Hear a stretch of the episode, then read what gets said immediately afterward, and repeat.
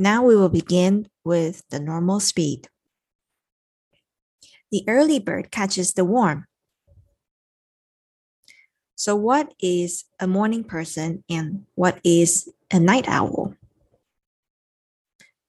An early bird is a chronotype associated with a morning person who wakes from sleep ready to seize the day. You tend to wake up early and go to bed early, and you naturally feel sleepy earlier in the evening and naturally wake up early in the morning. A night owl is a chronotype associated with individuals who are most productive during the evening.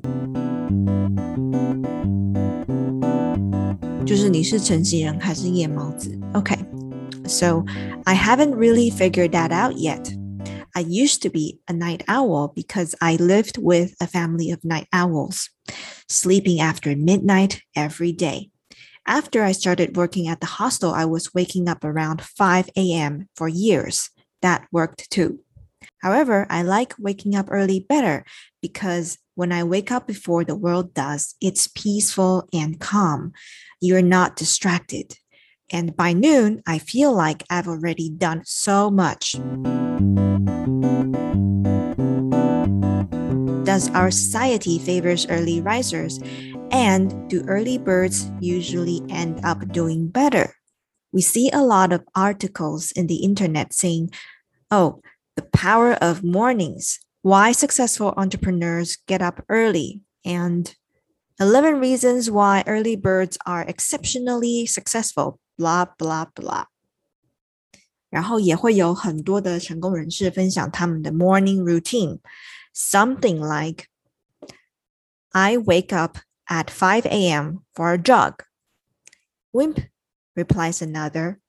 I set my alarm clock for 4:30 a.m. to study Chinese and bathe in ice water. My advice is stop fighting your impulse and instead adapt your schedule to take advantage of your most energetic hours. Waking up early is great, but it's definitely not for everyone. It doesn't matter if you are a morning person or a night owl. Most importantly, get enough sleep. Don't ever blindly believe that you are the type that doesn't need a lot of sleep. Margaret Thatcher, Donald Trump, Jay Leno's, Martha Stewart. All these people sleep only around three to four hours a day, and they are fine. And now we will begin with a slower speed. The early bird catches the worm. 好，然后再来呢？什么是晨型人？什么是夜猫子？What is an early bird? And what is a night owl. An early bird is a chronotype associated with a morning person who wakes from sleep ready to seize the day. You tend to wake early and go to bed early. You naturally feel sleepy earlier in the evening and naturally wake up early in the morning. A night owl is a chronotype associated with individuals who are most productive during the evening.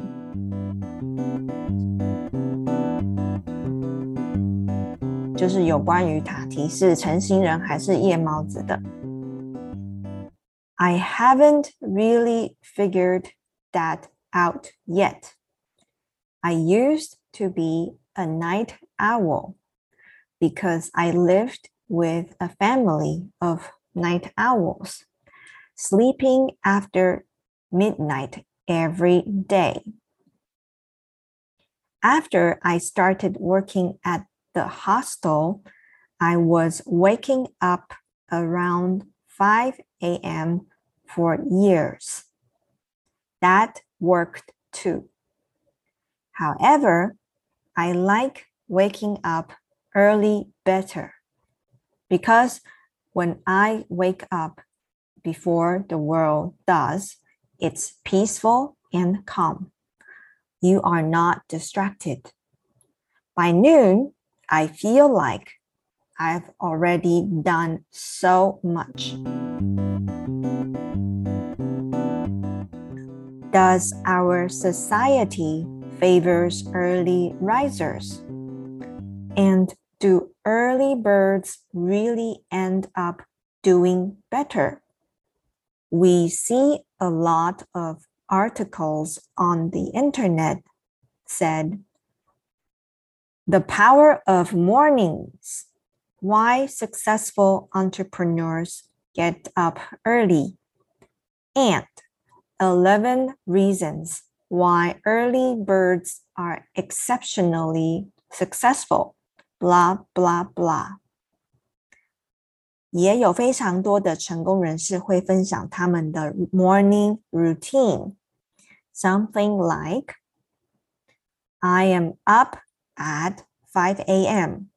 for a jog. Wimp replies another.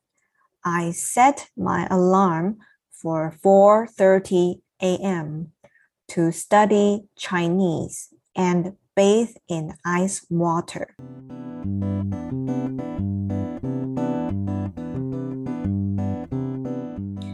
So, in conclusion, here's our advice in a slower speed.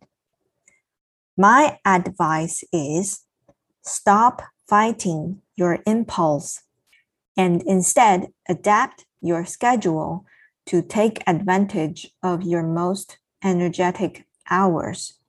Waking up early is great, but it's definitely not for everyone. It doesn't matter if you are a morning person or a night owl. Most importantly, get enough sleep. Don't ever blindly believe that you are the type that doesn't need a lot of sleep. Margaret Thatcher, Donald Trump, Jay Leno, Martha Stewart, all these people sleep only around three to four hours a day, and they are fine. So, this is the story of the week. We hope you like it. We'll see you next week.